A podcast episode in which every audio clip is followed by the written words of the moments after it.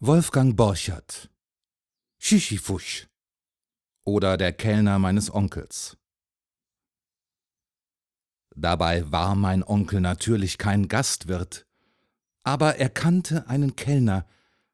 Dieser Kellner verfolgte meinen Onkel so intensiv mit seiner Treue und mit seiner Verehrung, dass wir immer sagten, das ist sein Kellner oder ach so, sein Kellner. Als sie sich kennenlernten, mein Onkel und der Kellner, war ich dabei. Ich war damals gerade so groß, dass ich die Nase auf den Tisch legen konnte. Das durfte ich aber nur, wenn sie sauber war. Und immer konnte sie natürlich nicht sauber sein. Meine Mutter war auch nicht viel älter. Ja, etwas älter war sie wohl, aber wir waren beide noch so jung, dass wir uns ganz entsetzlich schämten, als der Onkel und der Kellner sich kennenlernten. Ja, meine Mutter und ich, wir waren dabei.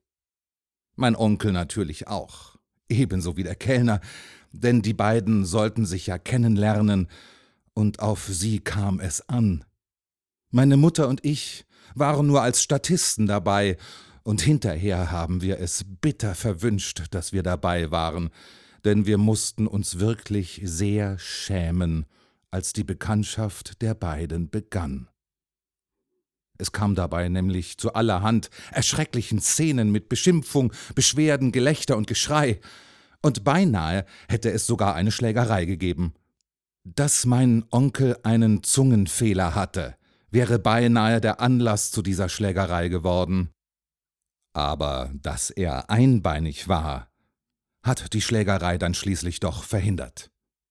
Wir saßen also, wir drei, mein Onkel, meine Mutter und ich, an einem sonnigen Sommertag nachmittags in einem großen, prächtigen, bunten Gartenlokal. Um uns herum saßen noch ungefähr zwei bis dreihundert andere Leute, die auch alle schwitzten. Hunde saßen unter den schattigen Tischen und Bienen saßen auf den Kuchentellern oder kreisten um die Limonadengläser der Kinder. Es war so warm und so voll, dass die Kellner alle ganz beleidigte Gesichter hatten, als ob das alles nur stattfände aus Schikane. Endlich kam auch einer an unserem Tisch. Mein Onkel hatte, wie ich schon sagte, einen Zungenfehler. Nicht bedeutend, aber immerhin deutlich genug. Er konnte kein S sprechen, auch kein Z oder TZ. Er brachte das einfach nicht fertig. Immer wenn in einem Wort so ein harter S-Laut auftauchte, dann machte er ein weiches, feuchtwässeriges Sch daraus. Und dabei schob er die Lippen weit vor, dass sein Mund entfernte Ähnlichkeit mit einem Hühnerpopo bekam. Der Kellner stand also an unserem Tisch und wedelte mit seinem Taschentuch die Kuchenkrümel unserer Vorgänger von der Decke. Er wedelte also damit, und fragte kurzatmig und nervös Bitte sehr, Sie wünschen? Mein Onkel, der keine alkoholarmen Getränke schätzte, sagte gewohnheitsmäßig Also, zwei Aschbach und für den Jungen Schelter oder Brausche. Oder was haben Sie sonst? Der Kellner war sehr blass. Und dabei war es Hochsommer, und er war doch Kellner in einem Gartenlokal, aber vielleicht war er überarbeitet. Und plötzlich merkte ich, dass mein Onkel unter seiner blanken braunen Haut auch blass wurde, nämlich als der Kellner die Bestellung der Sicherheit wegen wiederholte. Jawohl, zwei Aschbach, eine Brausche, bitte sehr. Mein Onkel sah meine Mutter mit hochgezogenen Brauen an, als ob er etwas Dringendes von ihr wollte, aber er wollte sich nur vergewissern, ob er noch auf dieser Welt sei. Dann sagte er mit einer Stimme, die an fernen Geschützdonner erinnerte Sagen Sie mal, sind Sie wahnsinnig? Sie, Sie machen sich über mein Lichtspielen lustig, was?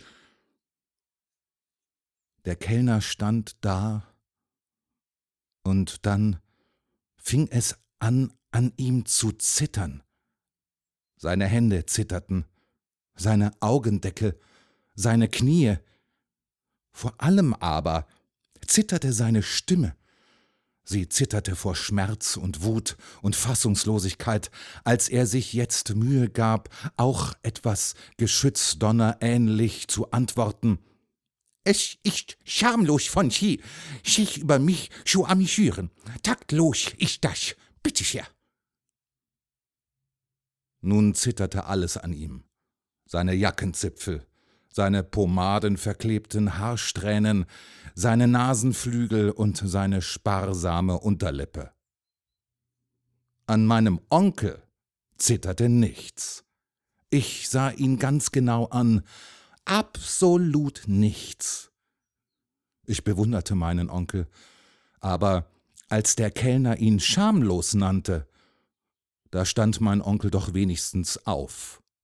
Das heißt, er stand eigentlich gar nicht auf. Das wäre ihm mit seinem einem Bein viel zu umständlich und beschwerlich gewesen.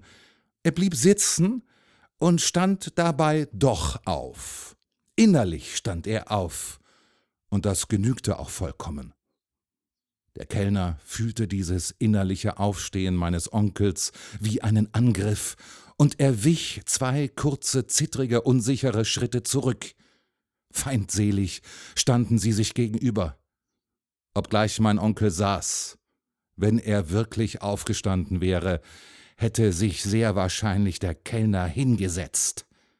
Mein Onkel konnte es sich auch leisten, sitzen zu bleiben, denn er war noch im Sitzen ebenso groß wie der Kellner, und ihre Köpfe waren auf gleicher Höhe.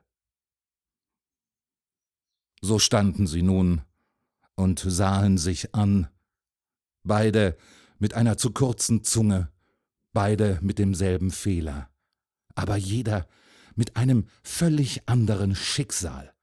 Klein, verbittert, verarbeitet, zerfahren, fahrig, farblos, verängstigt, unterdrückt, der Kellner, der kleine Kellner, ein richtiger Kellner, verdrossen, stereotyp höflich, geruchlos, ohne Gesicht nummeriert, verwaschen und trotzdem leicht schmuddelig. Ein kleiner Kellner. Zigarettenfingrig, servil, steril, glatt, gut gekämmt, blau rasiert, gelb geärgert, mit leerer Hose hinten und dicken Taschen an der Seite, schiefen Absätzen und chronisch verschwitztem Kragen. Der kleine Kellner und mein Onkel? Ach, mein Onkel. Breit, braun, brummend, basskehlig, laut, lachend, lebendig, reich, riesig, ruhig, sicher, satt, saftig, mein Onkel. Der kleine Kellner und mein großer Onkel verschieden wie ein Karrengaul vom Zeppelin, aber beide kurzzungig, beide mit demselben Fehler, beide mit einem feuchten, wässerigen, weichen Ch. Aber der Kellner ausgestoßen, getreten von seinem Zungenschicksal, bockig, eingeschüchtert, enttäuscht, einsam, bissig und klein, ganz klein geworden. Tausendmal am Tag verspottet, an jedem Tisch belächelt, belacht, bemitleidet, begrinst, beschrien, tausendmal an jedem Tag im Gartenlokal, an jedem Tisch einen Zentimeter in sich hineingekrochen, geduckt, geschrumpft. Tausendmal am Tag bei jeder Bestellung, an jedem Tisch, bei jedem Bitteschher, kleiner, immer kleiner geworden. Die Zunge, gigantischer, unförmiger Fleischlappen, die viel zu kurze Zunge, formlose, zyklopische Fleischmasse, plumper, unfähiger, roter Muskelklumpen. Diese Zunge hatte ihn zum Pygmäen erdrückt. Kleiner, kleiner Kellner. Und mein Onkel. Mit einer zu kurzen Zunge aber, als hätte er sie nicht mein Onkel, selbst am lautesten lachend, wenn über ihn gelacht wurde. Mein Onkel, einbeinig, kolossal, slickzungig, aber Apoll in jedem Zentimeter Körper und jedem Seelenatom. Autofahrer, Frauenfahrer, Herrenfahrer, Rennfahrer. Mein Onkel, Säufer, Sänger, Gewaltmensch, Witzereißer, Zotenflüsterer, Verführer, kurzzungiger, sprühender, sprudelnder, spuckender Anbeter von Frauen und Cognac. Mein Onkel, saufender Sieger, Prothesen knarrend, breit grinsend, mit viel zu kurzer Zunge, aber als hätte er sie nicht. So standen sie sich gegenüber, mordbereit, todwund der eine, lachfertig, randvoll mit Gelächtereruptionen der andere. Ringsherum sechs bis siebenhundert Augen und Ohren, Spazierläufer, Kaffeetrinker, Kuchenschleckerer, die den Auftritt mehr genossen als Bier und Brause und Bienenstich. Ach, und mittendrin meine Mutter und ich, rotköpfig, schamhaft, tief in die Wäsche verkrochen und unsere Leiden waren erst am Anfang. Suchen Sie sofort den Wirt, Sie aggressiver Spatsch, Sie. Ich will Sie lehren, Gäste zu insultieren. Mein Onkel sprach jetzt absichtlich so laut, dass den sechs bis siebenhundert Ohren kein Wort entging. Der Asbach regte ihn in angenehmer Weise an, er grinste vor Wonne über sein großes, gutmütiges, breites, braunes Gesicht. Helle, salzige Perlen kamen aus der Stirn und trudelten abwärts über die massiven Backenknochen. Aber der Kellner hielt alles an ihm für Bosheit, für Gemeinheit, für Beleidigung und Provokation. Er stand mit faltigen, hohlen, leise wehenden Wangen da und rührte sich nicht von der Stelle. Haben Sie Schand in den Gehörgängen? Suchen Sie den Beschützer, Sie beschoffener Spaßvogel! Los! Oder haben Sie die Hose voll, Sie mischgestalteter Schwerk! Da fasste der kleine Pygmäe, der kleine slickzungige Kellner, sich ein großmütiges, gewaltiges, für uns alle und für ihn selbst überraschendes Herz. Er trat ganz nah an unseren Tisch, wedelte mit seinem Taschentuch über unsere Teller und knickte zu einer korrekten Kellnerverbeugung zusammen. Mit einer kleinen, männlichen und entschlossen leisen Stimme, mit überwältigender, zitternder Höflichkeit sagte er Bitte sehr und setzte sich klein, kühn und kaltblütig auf den vierten freien Stuhl an unserem Tisch kaltblütig natürlich nur markiert, denn in seinem tapferen kleinen Kellnerherzen flackerte die empörte Flamme der verachteten, gescheuchten, missgestalteten Kreatur. Er hatte auch nicht den Mut, meinen Onkel anzusehen. Er setzte sich nur so klein und sachlich hin, und ich glaube, dass höchstens ein Achtel seines Gesäßes den Stuhl berührte, wenn er überhaupt mehr als ein Achtel besaß vor lauter Bescheidenheit. Er saß, sah vor sich hin auf die kaffeeübertropfte grauweiße Decke, zog seine dicke Brieftasche hervor und legte sie immerhin einigermaßen männlich auf den Tisch.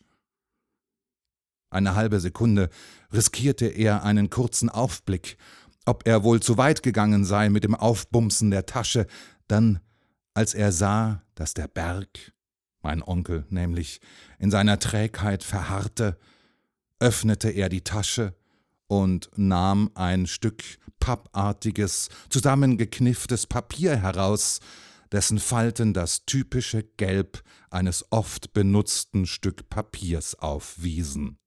Er klappte es wichtig auseinander, verkniff sich jeden Ausdruck von Beleidigtsein oder Rechthaberei, und legte sachlich seinen kurzen, abgenutzten Finger auf eine bestimmte Stelle des Stück Papiers.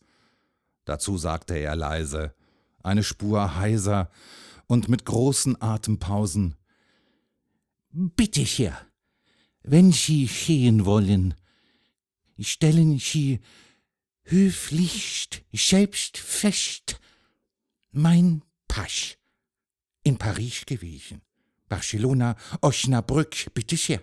Alles aus meinem Pasch zu ersehen. Und hier besondere Kennzeichen, Narbe am linken Knie vom Fußballspiel. Und hier? Und hier? Was ist hier? Hier, bitte sehr. Sprachfehler seit Geburt. Bitte sehr. Wie Sie selbst sehen. Das Leben war zu rabenmütterlich mit ihm umgegangen, als dass er jetzt den Mut gehabt hätte, seinen Triumph auszukosten und meinen Onkel herausfordernd anzusehen. Nein, er sah still und klein vor sich auf seinen vorgestreckten Finger und den bewiesenen Geburtsfehler und wartete geduldig auf den Bass meines Onkels. Es dauerte nicht lange, bis der kam. Und als er dann kam, war es so unerwartet, was er sagte, dass ich vor Schreck einen Schluck aufbekam. Mein Onkel ergriff plötzlich mit seinen klobigen, viereckigen Tatmenschenhänden die kleinen, flatterigen Pfoten des Kellners und sagte mit der vitalen, wütend kräftigen Gutmütigkeit und der tierhaft warmen Weichheit, die als primärer Wesenszug aller Riesen gilt. Armisch, kleine Schluder. Schien sie schon scheit deiner Geburt hinter dir her und Hätschen. Der Kellner schluckte. Dann nickte er, nickte sechs, siebenmal, erlöst, befriedigt, stolz, geborgen. Sprechen konnte er nicht. Er begriff nichts. Verstand und Sprache waren erstickt von zwei dicken Tränen. Sehen konnte er auch nicht, denn die zwei dicken Tränen schoben sich vor seine Pupillen wie zwei undurchsichtige, alles versöhnende Vorhänge. Er begriff nichts. Aber sein Herz empfing diese Welle des Mitgefühls wie eine Wüste, die tausend Jahre auf einen Ozean gewartet hatte. Bis an sein Lebensende hätte er sich so überschwemmen lassen können, bis an seinen Tod hätte er seine kleinen Hände in den Pranken meines Onkels verstecken mögen. Bis in die Ewigkeit hätte er das hören können, dieses armisch, kleinisch Luder. Aber meinem Onkel dauerte das alles schon zu lange. Er war Autofahrer auch wenn er im Lokal saß. Er ließ seine Stimme wie eine Artilleriesalve über das Gartenlokal hinwegdröhnen und donnerte irgendeinen erschrockenen Kellner an. Sie, Herr Ober, acht Aschbach, aber los, sag ich Ihnen, wasch nicht Ihr Revier, bringen Sie sofort acht Aschbach, oder tun Sie das nicht, was? Der fremde Kellner sah eingeschüchtert und verblüfft auf meinen Onkel dann auf seinen Kollegen. Er hätte ihm gern von den Augen abgesehen, durch ein Zwinkern oder so, was das alles zu bedeuten hätte. Aber der kleine Kellner konnte seinen Kollegen kaum erkennen, so weit weg war er von allem, was Kellner, Kuchenteller, Kaffeetasse und Kollege hieß, weit, weit weg davon. Dann standen acht Asbach auf dem Tisch. Vier Gläser davon musste der fremde Kellner gleich wieder mitnehmen. Sie waren leer, ehe er einmal geatmet hatte. Laschen Sie euch noch mal volllaufen, befahl mein Onkel und wühlte in den Innentaschen seiner Jacke. Dann pfiff er eine Parabel durch die Luft und legte nun seinerseits seine dicke Brieftasche neben die seines neuen Freundes. Er fummelte endlich eine zerknickte Karte heraus und legte seinen Mittelfinger, der die Maße eines Kinderarms hatte, auf einen bestimmten Teil der Karte. Schießt du, dummes Häschen, hier steht's. Bein amputiert und Unterkieferschusch. Kriegsverletzung. Und während er das sagte, zeigte er mit der anderen Hand auf eine Narbe, die sich unterm Kinn versteckt hielt. Die Öch haben mir einfach ein Stück von der Schungenspitze abgeschossen. In Frankreich damals. Der Kellner nickte. Noch Bösche? fragte mein Onkel. Der Kellner schüttelte schnell den Kopf hin und her, als wollte er etwas ganz Unmögliches abwehren. Ich dachte nur zuerst, Sie wollen mich utschen. Erschüttert über seinen Irrtum in der Menschenkenntnis, wackelte er mit dem Kopf immer wieder von links nach rechts und wieder zurück.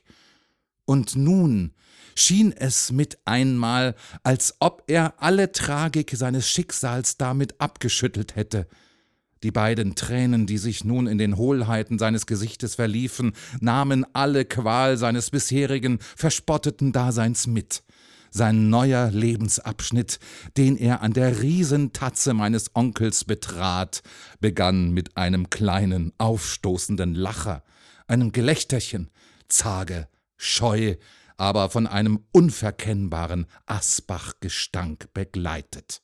Und mein Onkel, dieser Onkel, der sich auf einem Bein mit zerschossener Zunge und einem bärigen, bassstimmigen Humor durch das Leben lachte, dieser mein Onkel war nun so unglaublich selig, dass er endlich, endlich lachen konnte.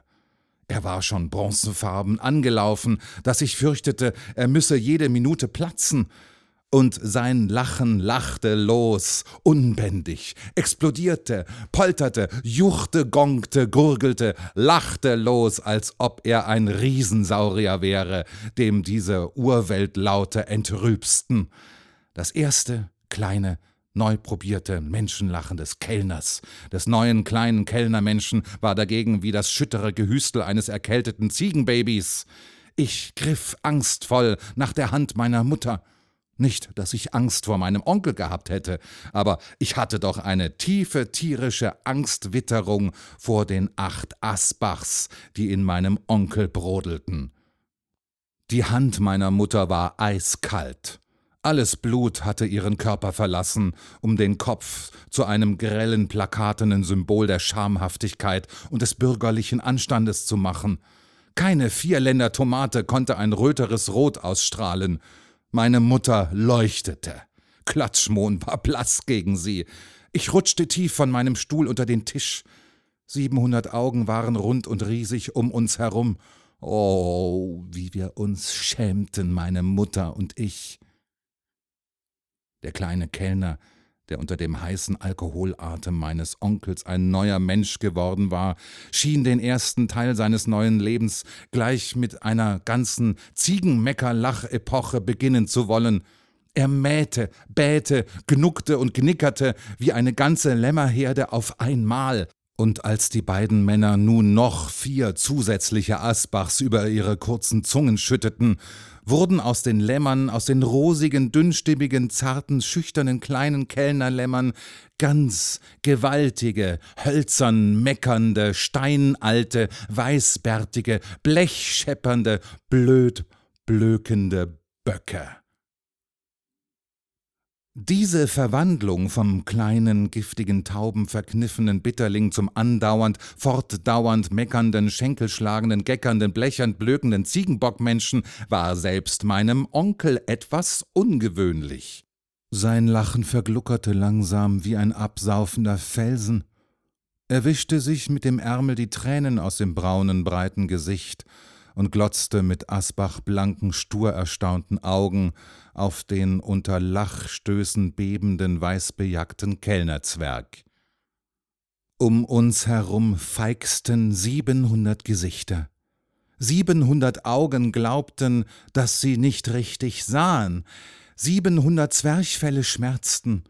Die, die am weitesten absaßen, standen erregt auf, um sich ja nichts entgehen zu lassen.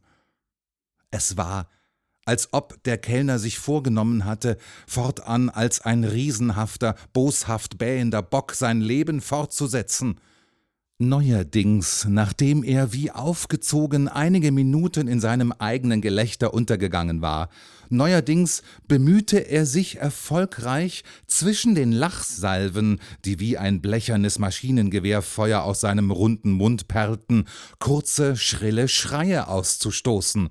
Es gelang ihm, so viel Luft zwischen dem Gelächter einzusparen, dass er nun diese Schreie in die Luft wiehern konnte. Schischifusch, schrie er und patschte sich gegen die nasse Stirn. Schichifusch, Schichifusch.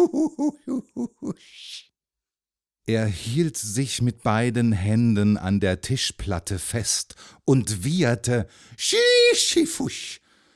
Als er fast zwei Dutzend Mal gewiehert hatte, dieses Schichifusch aus voller Kehle gewiehert hatte, wurde meinem Onkel das Schichifuschen zu viel. Er zerknitterte dem unaufhörlich wiehernden Kellner mit einem einzigen Griff das gestärkte Hemd, schlug mit der anderen Faust auf den Tisch, dass zwölf leere Gläser an zu springen fingen, und donnerte ihn an. Schluss! Schluss, sag ich jetzt! Was soll das mit diesem blödsinnigen, schaudummen Schüschifusch? Schluss jetzt! Verstehst du? Der Griff und der gedonnerte Bass meines Onkels machten aus dem Schüschifus schreienden Ziegenbock im selben Augenblick wieder den kleinen, lispelnden, armseligen Kellner. Er stand auf. Er stand auf, als ob es der größte Irrtum seines Lebens gewesen wäre, dass er sich hingesetzt hatte. Er fuhr sich mit dem Serviettentuch durch das Gesicht und räumte Lachtränen, Schweißtropfen, Asbach und Gelächter wie etwas hinweg, das fluchwürdig und frevelhaft war. Er war aber so betrunken, dass er alles für einen Traum hielt, die Pöbelei am Anfang, das Mitleid und die Freundschaft meines Onkels. Er wusste nicht.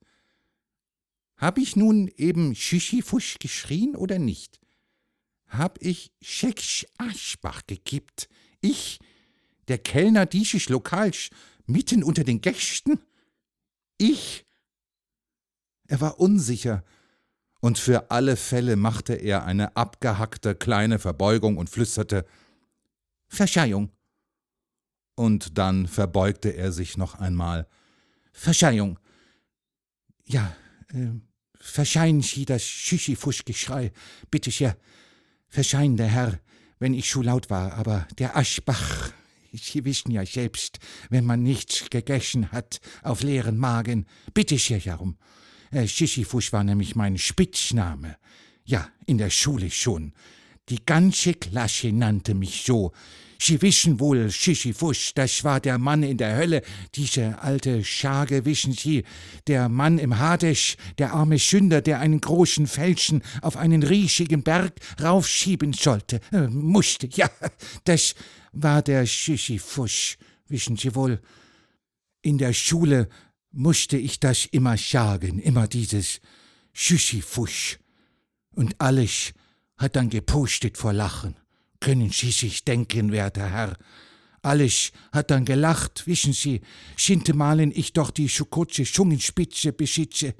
So kam es, dass ich später überall Schichifusch geheißen wurde und gehänschelt wurde, sehen Sie. Und das, verzeihen, kam mir beim Aschbach nun so ins Gedächtnis, als ich so geschrien habe, verstehen, Verzeihen Sie, ich bitte sehr, verzeihen Sie, wenn ich Sie belästigt haben sollte, bitte sehr. Er verstummte. Seine Serviette war indessen unzählige Male von einer Hand in die andere gewandert. Dann sah er auf meinen Onkel. Jetzt war der es, der still am Tisch saß und vor sich auf die Tischdecke sah. Er wagte nicht, den Kellner anzusehen. Mein Onkel, mein bärischer, bulliger, riesiger Onkel wagte nicht aufzusehen und den Blick dieses kleinen, verlegenen Kellners zu erwidern. Und die beiden dicken Tränen, die saßen nun in seinen Augen. Aber das sah keiner außer mir, und ich sah es auch nur, weil ich so klein war, dass ich ihm von unten her ins Gesicht sehen konnte. Er schob dem still abwartenden Kellner einen mächtigen Geldschein hin, winkte ungeduldig ab, als der ihm zurückgeben wollte, und stand auf, ohne jemanden anzusehen. Der Kellner brachte noch zaghaft einen Satz an. Die Aschbach wollte ich wohl gern Bescheid haben, bitte sehr.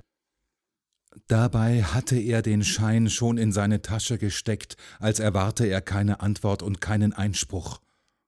Es hatte auch keiner den Satz gehört, und seine Großzügigkeit fiel lautlos auf den harten Kies des Gartenlokals und wurde da später gleichgültig zertreten.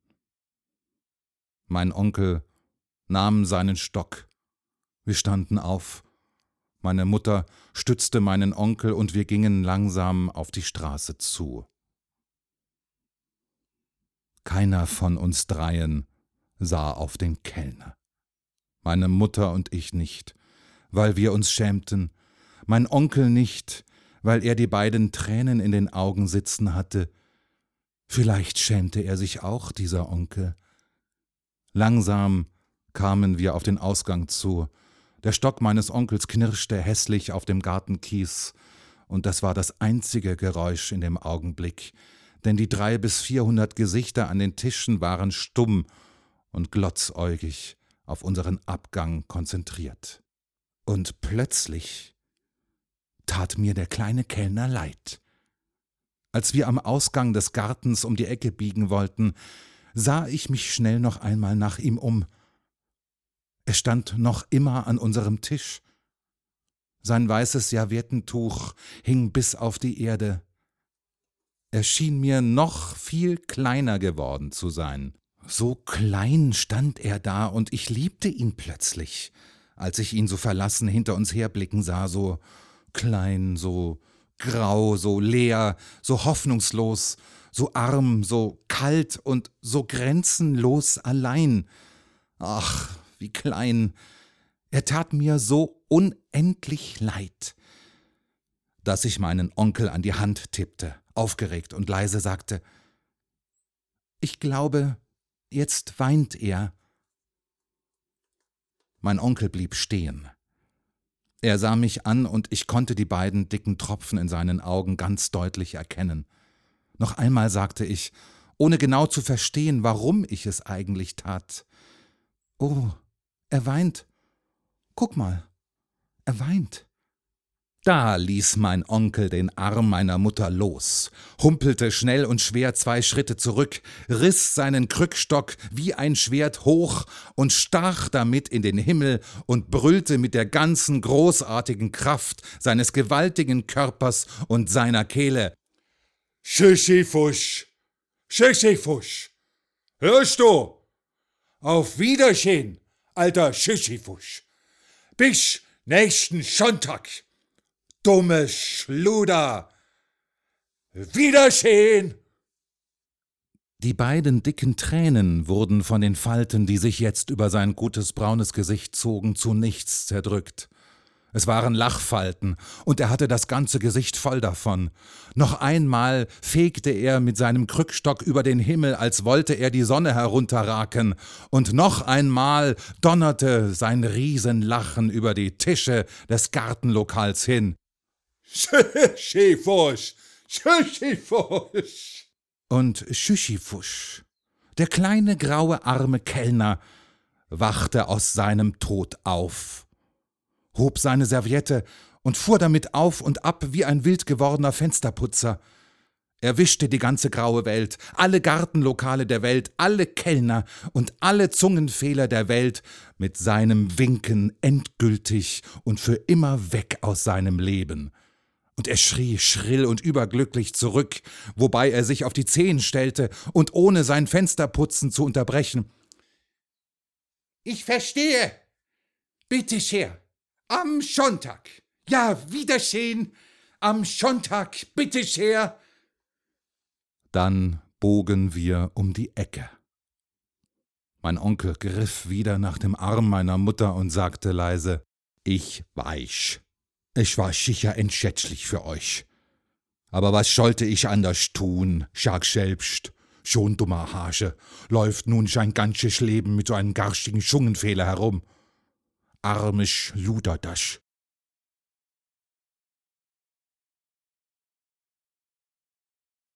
Wolfgang Borchert, das ist unser Manifest. Helm ab, Helm ab. Wir haben verloren. Die Kompanien sind auseinandergelaufen. Die Kompanien, Bataillone, Armeen. Die großen Armeen. Nur die Heere der Toten, die stehen noch. Stehen wie unübersehbare Wälder, dunkel, lila, voll Stimmen. Die Kanonen aber liegen wie erfrorene Urtiere mit steifem Gebein, lila vor Stahl und überrumpelter Wut. Und die Helme, die rosten. Nehmt die verrosteten Helme ab. Wir haben verloren. In unseren Kochgeschirren holen magere Kinder jetzt Milch, magere Milch. Die Kinder sind lila vor Frost, und die Milch ist lila vor Armut. Wir werden nie mehr antreten auf einen Pfiff hin und Jawoll sagen auf ein Gebrüll. Die Kanonen und die Feldwebel brüllen nicht mehr. Wir werden weinen, scheißen und singen, wann wir wollen. Aber das Lied von den brausenden Panzern und das Lied von dem Edelweiß werden wir niemals mehr singen, denn die Panzer und die Feldwebel brausen nicht mehr, und das Edelweiß, das ist verrottet unter dem blutigen Singsang. Und kein General sagt mehr du zu uns vor der Schlacht, vor der furchtbaren Schlacht. Wir werden nie mehr Sand in den Zähnen haben vor Angst, keinen Steppensand, keinen ukrainischen und keinen aus der Cyrenaika oder den der Normandie und nicht den bitteren bösen Sand unserer Heimat, und nie mehr das heiße, tolle Gefühl in Gehirn und Gedärm vor der Schlacht. Nie werden wir wieder so glücklich sein, dass ein anderer neben uns ist, warm ist und da ist und atmet und rülpst und summt nachts auf dem Vormarsch. Nie werden wir wieder so zigeunerisch glücklich sein über ein Brot und fünf Gramm Tabak und über zwei Arme voll Heu, denn wir werden nie wieder zusammen marschieren, denn jeder marschiert von nun an allein. Das ist schön, das ist schwer, nicht mehr den sturen, knurrenden anderen bei sich zu haben, nachts, nachts beim Vormarsch, der alles mit anhört, der niemals was sagt, der alles verdaut. Und wenn nachts einer weinen muss, kann er es wieder, dann braucht er nicht mehr zu singen vor Angst. Jetzt ist unser Gesang der Jazz. Der erregte, hektische Jazz ist unsere Musik.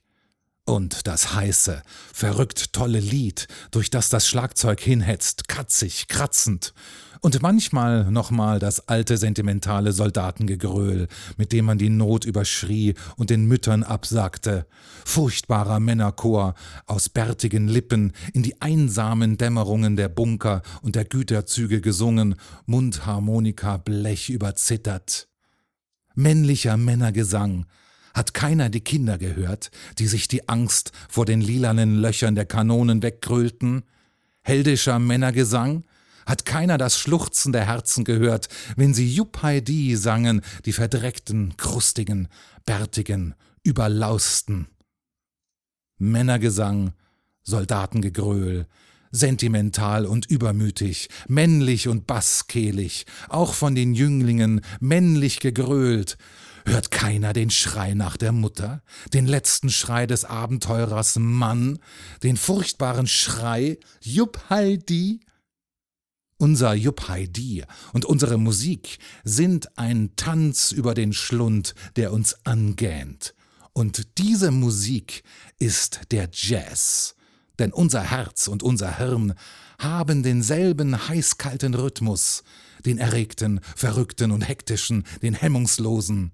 Und unsere Mädchen, die haben denselben hitzigen Puls in den Händen und Hüften. Und ihr Lachen ist heiser und brüchig und klarinettenhart. Und ihr Haar, das knistert wie Phosphor, das brennt, und ihr Herz, das geht in Synkopen, wehmütig wild, sentimental. So sind unsere Mädchen, wie Jazz. Und so sind die Nächte, die mädchenklirrenden Nächte, wie Jazz, heiß und hektisch, erregt. Wer schreibt für uns eine neue Harmonielehre? Wir brauchen keine wohltemperierten Klaviere mehr. Wir selbst sind zu viel Dissonanz. Wer macht für uns ein lilanes Geschrei, eine lilane Erlösung? Wir brauchen kein Stillleben mehr. Unser Leben ist laut. Wir brauchen keine Dichter mit guter Grammatik. Zu guter Grammatik fehlt uns Geduld. Wir brauchen die mit dem heißen, heiser geschluchzten Gefühl, die zu Baum Baum und zu Weib Weib sagen und Ja sagen und Nein sagen, laut und deutlich und dreifach und ohne Konjunktiv. Für Semikolons haben wir keine Zeit, und Harmonien machen uns weich, und die Stillleben überwältigen uns, denn lila sind nachts unsere Himmel. Und das Lila gibt keine Zeit für Grammatik. Das Lila ist schrill und ununterbrochen und toll. Über den Schornsteinen, über den Dächern, die Welt. Lila. Über unseren hingeworfenen Leibern die schattigen Mulden, die blau beschneiten Augenhöhlen der Toten im Eissturm, die violettwütigen Schlünde der kalten Kanonen und die lilane Haut unserer Mädchen am Hals und etwas unter der Brust. Lila ist nachts das Gestöhn der Verhungernden und das Gestammel der Küssenden, und die Stadt steht so lila am nächtlich lilanen Strom, und die Nacht ist voll Tod unsere Nacht. Denn unser Schlaf ist voll Schlacht, unsere Nacht ist im Traumtod voller Gefechtslärm, und die nachts bei uns bleiben, die lilanen Mädchen, die wissen das, und morgens sind sie noch blass von der Not unserer Nacht, und unser Morgen ist voller Alleinsein, und unser Alleinsein ist dann morgens wie Glas, zerbrechlich und kühl und ganz klar. Es ist das Alleinsein des Mannes. Denn wir haben unsere Mütter bei den wütenden Kanonen verloren. Nur unsere Katzen und Kühe und die Läuse und die Regenwürmer, die ertragen das große, eisige Alleinsein. Vielleicht sind sie nicht so nebeneinander wie wir, vielleicht sind sie mehr mit der Welt, mit dieser maßlosen Welt, in der unser Herz fast erfriert wovon unser Herz rast? Von der Flucht. Denn wir sind der Schlacht und den Schlünden erst gestern entkommen, in heilloser Flucht. Von der furchtbaren Flucht, von einem Granatloch zum anderen, die mütterlichen Mulden, davon rast unser Herz noch und noch von der Angst. Horch hinein in den Tumult deiner Abgründe. Erschrickst du? Hörst du den Chaoschoral aus Mozart-Melodien und Herms Nilkantaten. Hörst du Hölderlin noch? Kennst du ihn wieder? Blutberauscht, kostümiert und Arm in Arm mit Baldur von Schirach? Hörst du das Lanzerlied? Hörst du den Jazz und den Luthergesang? Dann versuche zu sein über deinen lilanen Abgründen denn der Morgen, der hinter den Grasdeichen und Teerdächern aufsteht, kommt nur aus dir selbst. Und hinter allem, hinter allem, was du Gott, Strom und Stern, Nacht, Spiegel oder Kosmos und Hilde oder Evelyn nennst, hinter allem stehst immer du selbst. Eisig, einsam, erbärmlich, groß, dein Gelächter, deine Not, deine Frage, deine Antwort. Hinter allem uniformiert, nackt oder sonst wie kostümiert, schattenhaft verschwankt, in fremder, fast scheuer, ungeahnt grandioser Dimension, du selbst, deine Liebe, deine Angst, deine Hoffnung. Und wenn unser Herz dieser erbärmliche, herrliche Muskel, sich selbst nicht mehr erträgt. Und wenn unser Herz uns zu weich werden will in den Sentimentalitäten, denen wir ausgeliefert sind, dann werden wir laut ordinär. Alte Sau, sagen wir dann zu der, die wir am meisten lieben. Und wenn Jesus oder der Sanftmütige, der einem immer nachläuft im Traum nachts, sagt, du, sei gut, dann machen wir eine freche Respektlosigkeit zu unserer Konfession und fragen, gut, Herr Jesus, warum? Wir haben mit den toten Iwans vom Erdloch genauso gut in Gott gepennt. Und im Traum durchlöchern wir alles mit unseren Maschinengewehren, die Iwans, die Erde, den Jesus. Nein, unser Wörterbuch, das ist nicht schön, aber dick, und es stinkt, bitter wie Pulver, sauer wie Steppensand, scharf wie Scheiße und laut wie Gefechtslärm. Und wir prahlen uns schnodderig über unser empfindliches deutsches Rilke-Herz rüber, über Rilke, den fremden, verlorenen Bruder, der unser Herz ausspricht und der uns unerwartet zu Tränen verführt. Aber wir wollen keine Tränenozeane beschwören. Wir müssen denn alle ersaufen. Wir wollen grob und proletarisch sein, Tabak und Tomaten bauen und lärmende Angst haben bis ins lilane Bett, bis in die lilanen Mädchen hinein. Denn wir lieben die lärmend laute Angabe, die unrilkische, die uns über die Schlachtträume hinüberrettet und über die lilanen Schlünde der Nächte, der blutübergossenen Äcker, der sehnsüchtigen, blutigen Mädchen. Denn der Krieg hat uns nicht hart gemacht. Glaubt doch das nicht, und nicht roh und nicht leicht, denn wir tragen viele weltschwere, wächserne Tote auf unseren mageren Schultern, und unsere Tränen, die saßen noch niemals so lose wie nach diesen Schlachten. Und darum lieben wir das lärmende, laute, lila Karussell, das Jazzmusikene, das über unsere Schlünde rüberorgelt, dröhnend, klaunig, lila, bunt und blöde vielleicht. Und unser Rilke-Herz, ehe der Clown kräht, haben wir es dreimal verleugnet. Und unsere Mütter weinen bitterlich. Aber sie, sie wenden sich nicht ab. Die Mütter nicht. Und wir wollen den Müttern versprechen, Mütter, dafür sind die Toten nicht tot für das marmorne Kriegerdenkmal, das der beste ortsansässige Steinmetz auf dem Marktplatz baut, von lebendigem Gras umgrünt, mit Bänken drin für Witwen und Prothesenträger? Nein, dafür nicht.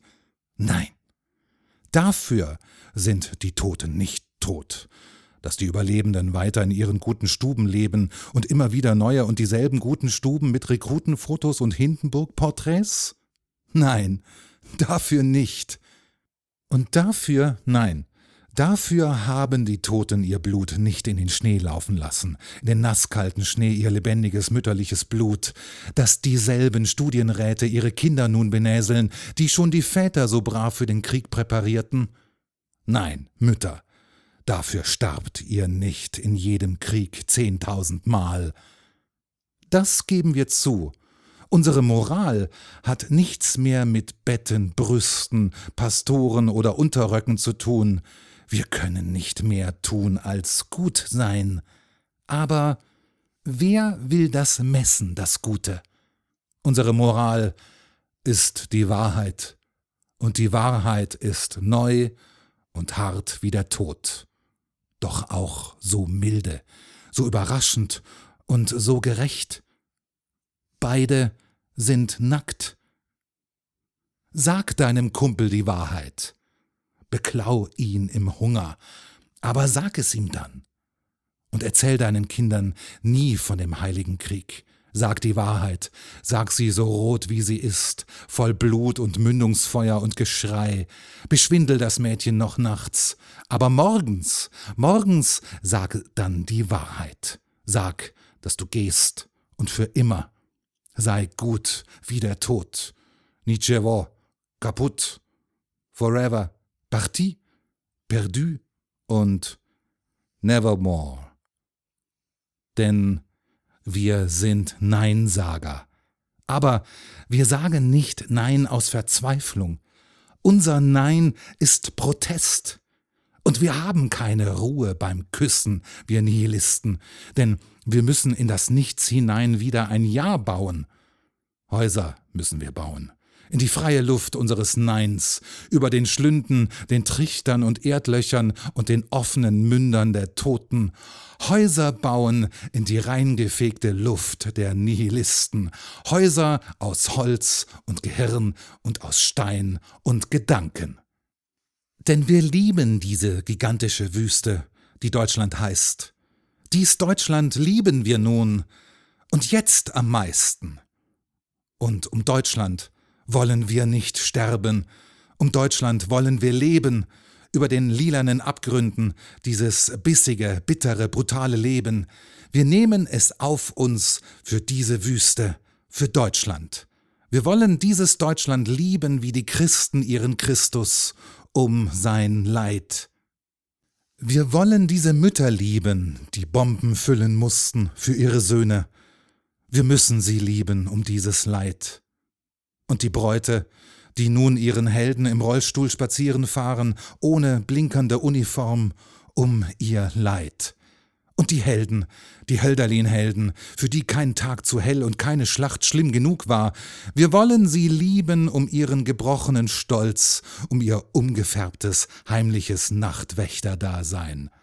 Und das Mädchen, das eine Kompanie im nächtlichen Park verbrauchte und die nun immer noch Scheiße sagt und von Krankenhaus zu Krankenhaus wallfahrten muss, um ihr Leid, und den Lanzer, der nun nie mehr lachen lernt, und den, der seinen Enkeln noch erzählt von 31 Toten nachts vor seinem, vor Opas Maschinengewehr. Sie alle, die Angst haben und Not und Demut, die wollen wir lieben in all ihrer Erbärmlichkeit. Die wollen wir lieben, wie die Christen ihren Christus, um ihr Leid, denn sie sind Deutschland. Und dieses Deutschland sind doch wir selbst. Und dieses Deutschland müssen wir doch wieder bauen im Nichts über Abgründen, aus unserer Not, mit unserer Liebe.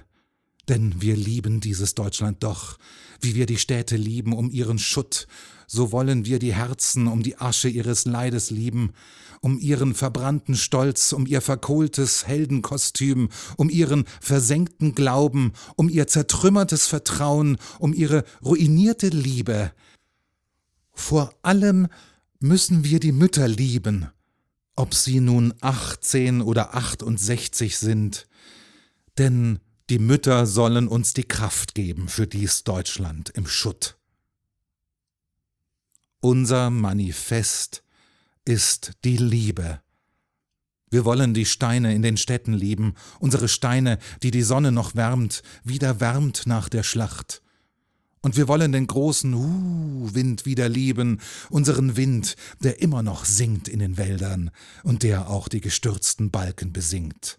Und die gelbwarmen Fenster mit den Rilke-Gedichten dahinter und die rattigen Keller mit den lila gehungerten Kindern darin und die Hütten aus Pappe und Holz, in denen die Menschen noch essen, unsere Menschen und noch schlafen und manchmal noch singen und manchmal und manchmal noch lachen.